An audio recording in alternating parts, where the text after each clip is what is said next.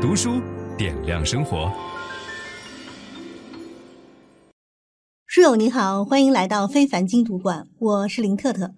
今天啊，我想跟大家分享的书呢，叫《如何掌控自己的时间和生活》。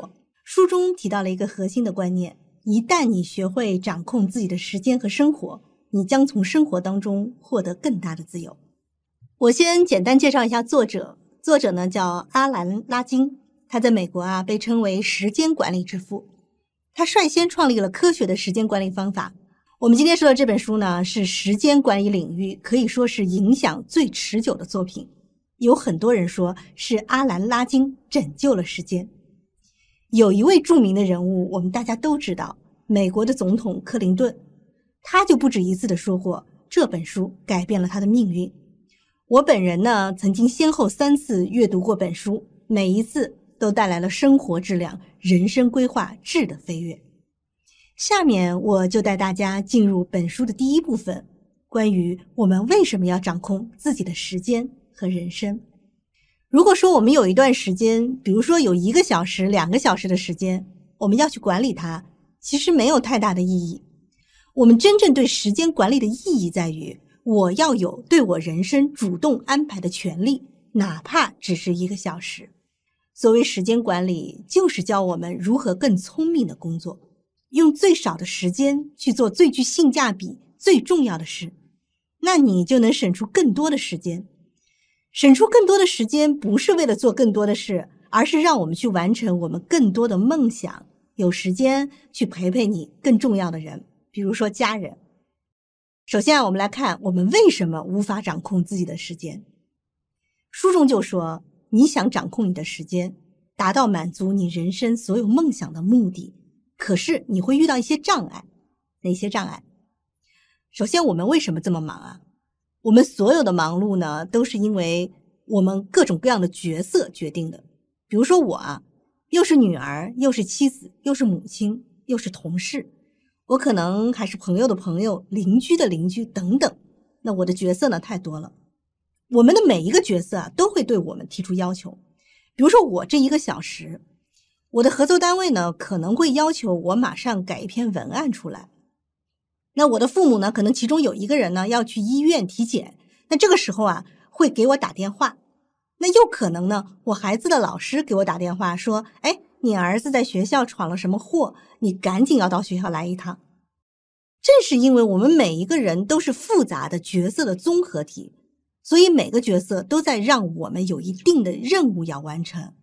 我们变得非常的忙碌，这是我们掌控时间和人生的障碍。其次啊，我们曾经的身份、曾经的角色，也会让我们的行动产生一定的习惯。有的时候啊，这个事儿我可以不做，但是我的惯性思维，我过去的身份，让我习惯这么做了，不知不觉呢，又加重了我们的任务。举个例子啊，我自己呢是做媒体出身的。我有很多朋友做记者、编辑，我曾经就有一个这样的同事，他说啊，我做记者的时候呢，我只要把我自己的稿子写好；当我当编辑的时候呢，我发现我要把所有跟我有联系的记者和作者的稿子全部写完，因为我对他们写的呢总是不太满意。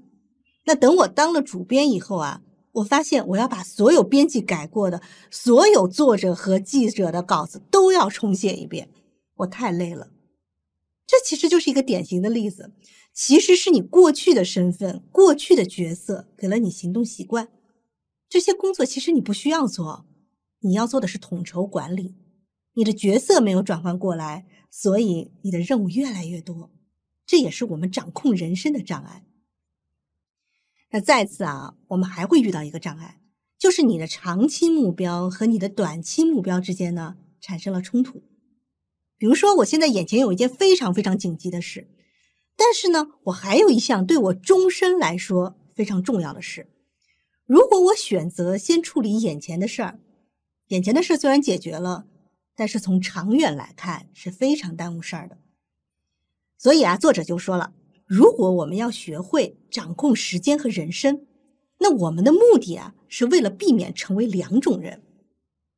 第一种呢，是那些看起来很会规划时间，执着于凡事井井有条，不越雷池一步的人；他们甚至会记录每一分钟我在干嘛。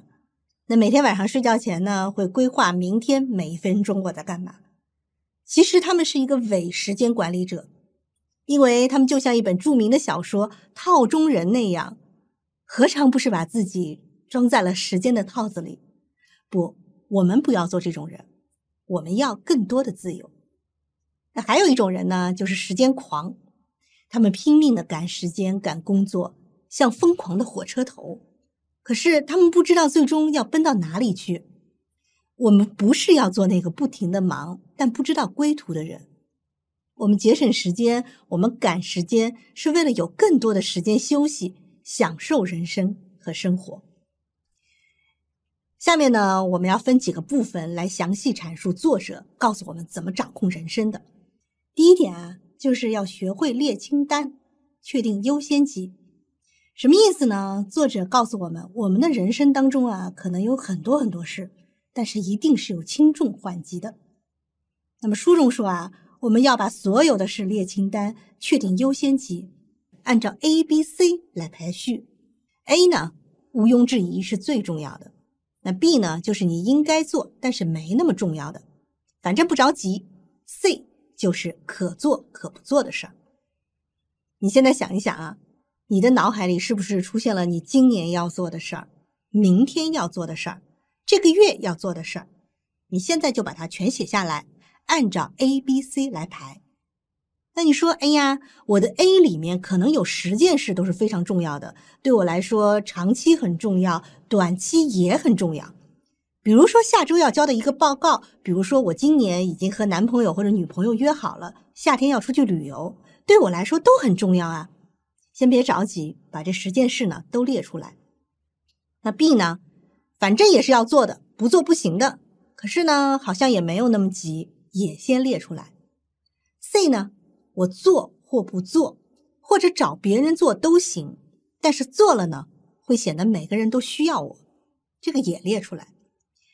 然后啊，你再把 A、B、C 中的十件事情排级，比如明天要发的邮件，下周要交的报告，按照轻重缓急给他们排个序。那你就会在 A 中呢标出了 A 一、A 二、A 三。相对来说啊，B 当中的这十件事呢一定要做，但没有那么着急的，你也可以把它排成 B 一、B 二、B 三。C 就更不用说了。那我自己啊，依靠这种清单法呢，得到了很多好处。我研究生毕业后的第一份工作啊，在出版社。当时呢，我就是浑浑噩噩、浑混沌沌啊。领导给我派工作呢，我就做。但其实脑子里呢是没有优先级这种想法的。那我们单位呢突然来了一位非常有能力的主任，他就跟我说：“从今天开始啊，我推荐你去读一本书，以后你就按照这本书中开的清单法工作，就是这本《如何掌控自己的时间和生活》。”分享知识是一种美德。当我们每一个人都在不断地分享知识给这个社会的时候，我们这个社会将会变得越来越好。所以，如果您喜欢这本书的内容，把它分享到您的朋友圈当中，或者给到您指定的某一个人都可以。您关心谁，就把知识分享给他。谢谢。本音档是由樊登读书小草远志提供。解锁本书精华解读全集，请搜寻 triple w 打 d u s h u 点 com 打 t w。